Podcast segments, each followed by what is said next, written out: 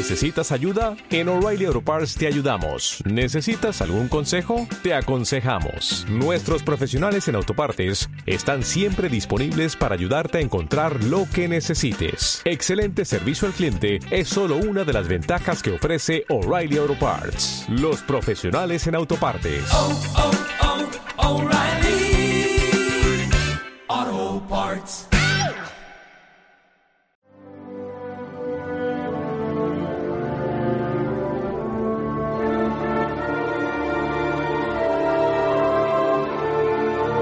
Escritores olvidados de España y América.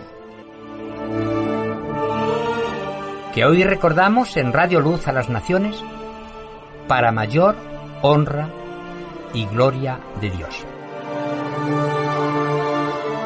Sencillas y breves biografías que hacemos llegar a vuestros oídos y corazones con el deseo de que un buen día, por más de un millón de razones, Dios nos ha permitido recordar. Forman parte de la historia de hombres y mujeres olvidados que sus ideas y fe compartieron. Algunos por ellas murieron. Injustamente juzgados quedaron en el olvido. Creemos justo y necesario sus nombres aquí recordar y un homenaje merecido a su legado literario, poderles a ustedes brindar con el respeto debido. Desde esta humilde emisora, Radio Luz a las Naciones, hacemos esta obra sonora recuperando la historia, queremos hacer memoria para otras generaciones. Escritores olvidados de España y América por Gabino Fernández Campos, escritor e historiador, director del Centro de Estudios para la Reforma y coordinador de Ágape.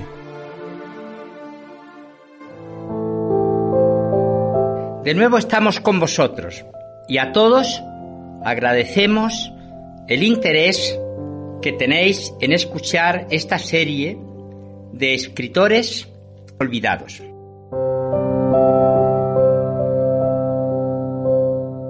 Queremos volver a saludaros a todos en distintos puntos de la geografía española y también americana. Emisoras a las que ahora se suman en España como en América las siguientes. El Madrid, Radio Viva, 101 2 en Badajoz, Radio Vida Extremadura 107.4, en Valladolid, Radio Nueva Vida, Radio Renuevo, La Voz de la Cristianización 89.7, que está en Santo Domingo, República Dominicana. También saludamos a los oyentes de Radio La Voz de Ingapirca, de Ecuador. Y también está empezando a oírse nuestro programa en Ecuador. Se suma, pero ya en formato internet, Voz de Vida Radio, que lanza estos programas desde Sabadell, Cataluña, España a todos y a los que puedan irse sumando, bienvenidos. Agradeceremos vuestros comentarios, sugerencias y cualquier cosa en la que podamos serviros. Muchas gracias.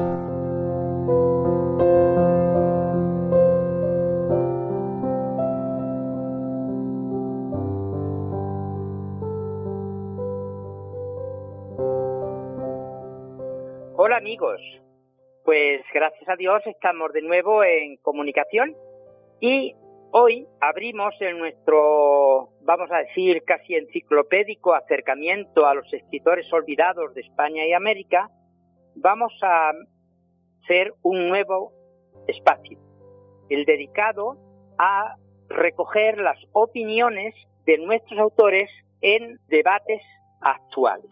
Y concretamente el primero de estos debates, y contando con la que han escrito eh, nuestros escritores, pues vamos a hablar del aborto. Eh, no siempre el, debate eh, público de masas, de encendidas polémicas de los que están a favor y los que están en contra, son equivalentes o iguales en España que en América. Este no es el caso del tema que hemos escogido. Es de una gran actualidad y preocupación tanto en España como en América.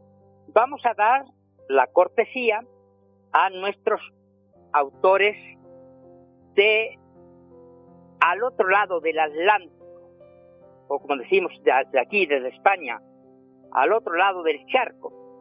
Y así vamos a acercarnos a lo que un autor, Alfonso Locuat, que precisamente ya le hemos dedicado a su vida y a sus escritos un programa que, que está ya editado y pronto, si Dios quiere, lo podéis escuchar, nació en Puerta Plata, República Dominicana, el 30 de octubre de 1937 y partió con el Señor el año 2001. Tuvimos la oportunidad de conocerle, de escucharle y la verdad es que fue una experiencia admirable. Nuestro encuentro tuvo lugar en dos lugares muy conocidos de España. Mérida, la capital de Extremadura, la antigua ciudad de los romanos, y Sevilla, que también es conocida como Puerta y Puerto de América.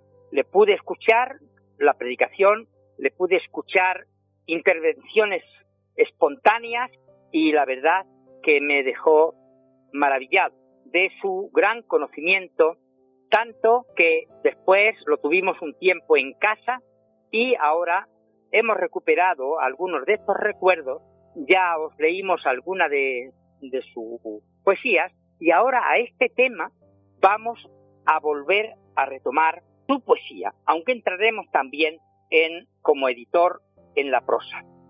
En una revista española eh, que tiene suscriptores en América y concretamente nuestro autor era suscriptor de esta revista, es el portavoz de las asambleas de hermanos, lo que normalmente al otro lado de aquí allí en América se llaman hermanos libres e internacionalmente hermanos de PRI. Esta revista eh, termina siempre con una página poética y voy a leeros la introducción del al conocer y decidir reproducir la poesía que nos va a servir de primer toma de contacto sobre el aborto. Leo literalmente las cinco líneas que preceden al texto del poema que os he anunciado. Dicen, cuando leímos esta nana que nos envió uno de nuestros suscriptores de Hispanoamérica, no pudimos evitar el impacto. Por eso, nuestro más inmediato impulso fue esconderla, olvidar. Pero sería cobarde hacerlo. Nos la echamos, pues, encima, como una carga que también se siente dentro. Y os la presentamos para que podamos compartir el mismo rechazo, el mismo dolor. Hacernos así coautores con el autor clamando por los niños víctimas por las que decidieron que así fuera. Y ahora leemos este poema de nuestro protagonista, Nana del no nato.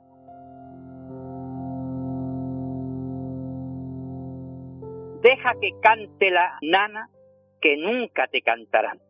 Niño de un vientre asesino, de útero malhechor, de seno que no amamanta, de pezones que no dan, deja que cante la nana, que nunca te cantará. Liro, liro, liro, lin, liro, liro, lan, oye tu canto en el vientre que tu cadalso da. Para ti no han hecho cuna, como no hubo mesón para el niño de María.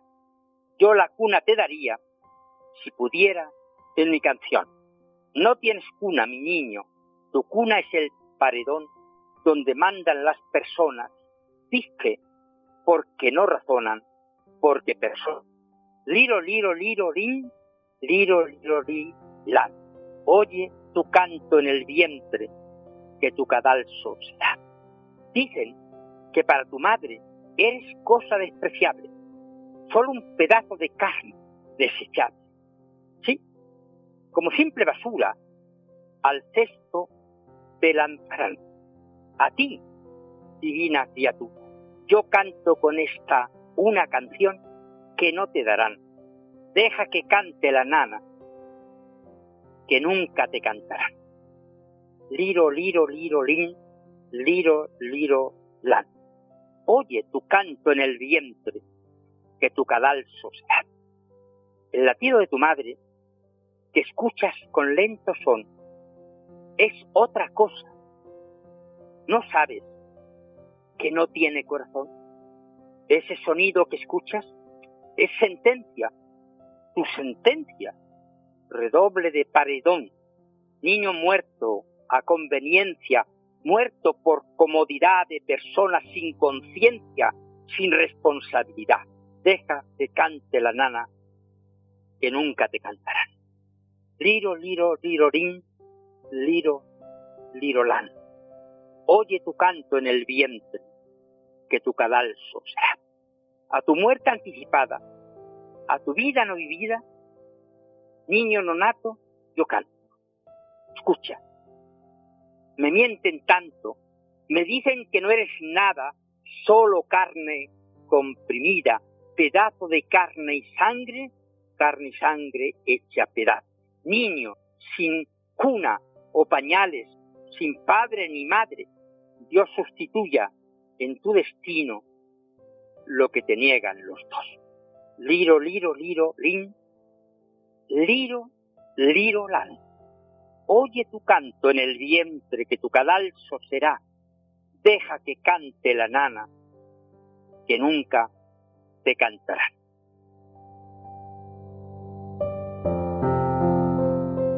Este personaje eh, literario de la República Dominicana, eh, político, diplomático, editor, un autor muy polifacético y desde luego que llegó a publicar varios libros de sus poemas.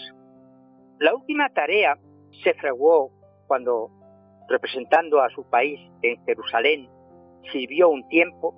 Lo cierto es que es el lector de un diccionario de la Biblia. Lo publicó editorial Unilit, con sede en Miami, Florida, Estados Unidos. La primera edición es de 1999 y el copyright es de el autor Alfonso Lockhart y editorial Unilit. Os voy a leer íntegra la voz dedicada a este nuestro tema, es decir, el aborto. Cristo es el autor de la vida. Hechos 3.15. Dios es Dios del feto. Sobre ti fui echado desde antes de nacer, desde el vientre de mi madre, tú eres mi Dios. Salmo 22, 9 al 10. El proceso de gestación es obra de Dios. Tú formaste mis entrañas. Tú me hiciste en el vientre de mi madre no fue encubierto de ti mi cuerpo, bien que en oculto fui formado y entretejido en lo más profundo de la tierra, mi embrión vieron tus ojos. Salmo 139, 13 al 15. Antes que te conocí, Jeremías 1.5. En las escrituras, directas sobre la eliminación intencional de la vida en el vientre de una madre, hecho que desde muy antiguo se tenía por negativo. Pero sí se mencionan muchas veces el infanticidio. Éxodo 1.15 al 17, Primera Reyes 16.34, Segunda Reyes 3.27, Isaías 57. La Biblia nunca pone en duda la condición humana de un feto. Jod dijo, ¿por qué no morí yo en la matriz o expiré al salir del vientre? Jod 3.11. Éxodo 21, 22 a 25 dice, si algunos riñeren e hicieren morir a una mujer embarazada y ésta abortase, pero sin haber muerte, serán penados conforme a lo que le impusieren el marido de la mujer y juzgaren los jueces. Mas si hubiere muerte, entonces pagarás vida por vida. Algunos pretenden interpretar aquí que el feto no es considerado como individuo por negarse una, por pagarse una multa y no aplicarse la ley del talión vida por vida. Pero esta interpretación supone que las palabras, si hubiere traducido también como daño, se refieren únicamente a la mujer. Así pensaba algunos expertos del Talmud. En el texto de las Septuagintas, sin embargo, la palabra muerte o daño se refiere al feto, no a la mujer, considerándose entonces que como consecuencia de un golpe fortuito la criatura podía nacer prematuramente pero sana. Si nacía con daño o muerta, se pagaba una multa. No se aplicaba la ley del talión porque la muerte habría sido accidental, no intencional. La palabra que el traductor español pone como abortare en hebreos quiere decir dar su fruto. La Biblia usa otro término para abortar, que es sakol.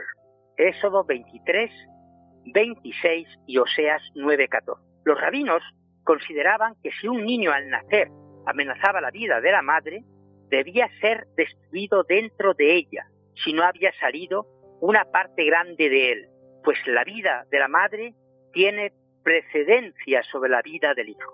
De que esta era la interpretación de los hebreos lo atestigua Josefo diciendo que la ley ha mandado criar todos los hijos y ha prohibido a las mujeres abortar o destruir simiente. Una mujer que haga eso debe ser juzgada como asesina de niños, porque ella ha causado que se pierda un alma y que se disminuya la familia de los hombres citado en la Enciclopedia Judaica, volumen 2 y página 29.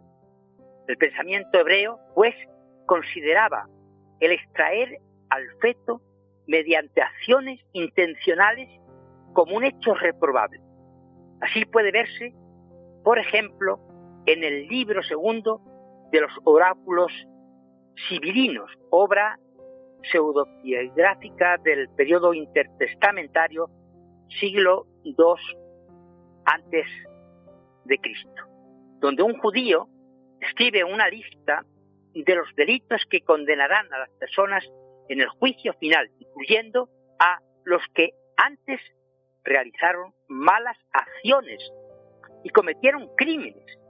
¿Cuántos desataron el ceñidor de una virgen y se unieron a ella a escondidas? ¿Cuántas abortan la carga de su vientre y aquellos que rechazan a sus hijos con inquietud, con iniquidad. Perdón. El respeto de la vida y la dignidad de la persona como dones provenientes de Dios es lo que deben normar la conducta de los creyentes. Con estas dos opiniones en poesía y en prosa, tenemos a uno de los escritores que hemos querido haceros conocer en este primer debate actual. En España, la Alianza Evangélica Española tiene una comisión de teología y ha elaborado a través del tiempo, tiene más de un siglo de existencia, ha elaborado artículos de orientación para todos los creyentes. Esos documentos, que suelen ser amplios, extensos, densos, tienen una proyección más popular en una colección de cuadernos de ética de uno de estos cuadernos que viene desde el 83, 1983, se dedica un espacio al divorcio y otro el aborto. Vamos a ocuparnos, por lo que ya hemos dicho, a esta segunda parte que ocupa las páginas 19 hasta 40, que es la última. Hay una introducción, el aborto y el contexto social en nuestros días, el aborto desde el punto de vista biológico y clínico, aspectos psicológicos del aborto, consideraciones teológicas, consideraciones pastorales, tratamiento pastoral, una introducción, aliento, actitud cristiana ante el hecho consumado, actitud cristiana ante el contexto global de la sociedad y observaciones finales. La redacción de este documento ha estado a cargo de Daniel Casado, José Grau, José María Martínez, Una Verbas y los doctores Elías Ceballos, toco ginecólogo, y Pablo Martínez, psiquiatra, amén de sugerencias varias. Todo ello completado y coordinado por, por el Secretariado de Teología de la Alianza Evangélica Española. Os leo y así concluimos este primer la entrega de nuestros escritores o autores y los debates actuales con las observaciones finales en la última página. De todo lo anterior se deduce que nuestra defensa del no nato y nuestra oposición al aborto no se limitan ni descansan en la imposición de una norma legal. Nuestra actitud, basada en los principios de la soberanía de Dios y del amor al prójimo y en la asunción de vida cristiana como servicio a la justicia, tiene su origen y se integra en una experiencia coherente de testimonio cristiano que nos obliga a identificarnos tanto con la mujer embarazada y su situación personal con el fruto de su vida. La segunda conclusión es en la actual polémica sobre la despenalización del aborto se hacen patentes factores políticos y sociales, confesionales, radicalmente distintos, que se muestran irreconciliables. No nos compete entrar en el análisis de los mismos. A lo largo de nuestro trabajo, tan solo hemos pretendido aportar datos, información objetiva y consideraciones de carácter científico y teológico con la esperanza de contribuir a que la polémica se eleve a la categoría de problema serio de conciencia y no descienda al nivel de disputa o manipulación política. Y concluyen con este párrafo. Somos conscientes de lo incompleto de nuestra exposición, pero nos daremos por satisfechos si en alguna medida se cumple su finalidad. Nuestro propósito es Primeramente, destacar la seria trascendencia de la aceptación social del aborto, hecho que en palabras de Julián Marías es lo más grave que ha ocurrido en el mundo occidental durante el siglo XX, sin excepción. En segundo lugar, hemos querido aportar una reflexión seria sobre la cuestión a la luz de la ética bíblica y del espíritu cristiano. Dejamos a la conciencia de cada lector la determinación de sus criterios y de su actuación. En España, la FEREDE, Federación de Entidades Religiosas de España, acaba de enviar al gobierno un informe crítico sobre puntos polémicos de los proyectos de la modificación de la ley del aborto y de otros debates que viven con intensidad y división la sociedad española y que después iremos acercándonos. Y como los que estáis en América, estáis viviendo los grandes cambios que se están produciendo en la legislación, tanto de Estados Unidos como de otros países. Nosotros estamos siguiendo con interés esta problemática y volveremos, Dios mediante, con el texto de nuestros autores a otros debates actuales. Muchas gracias, amigos. Adiós.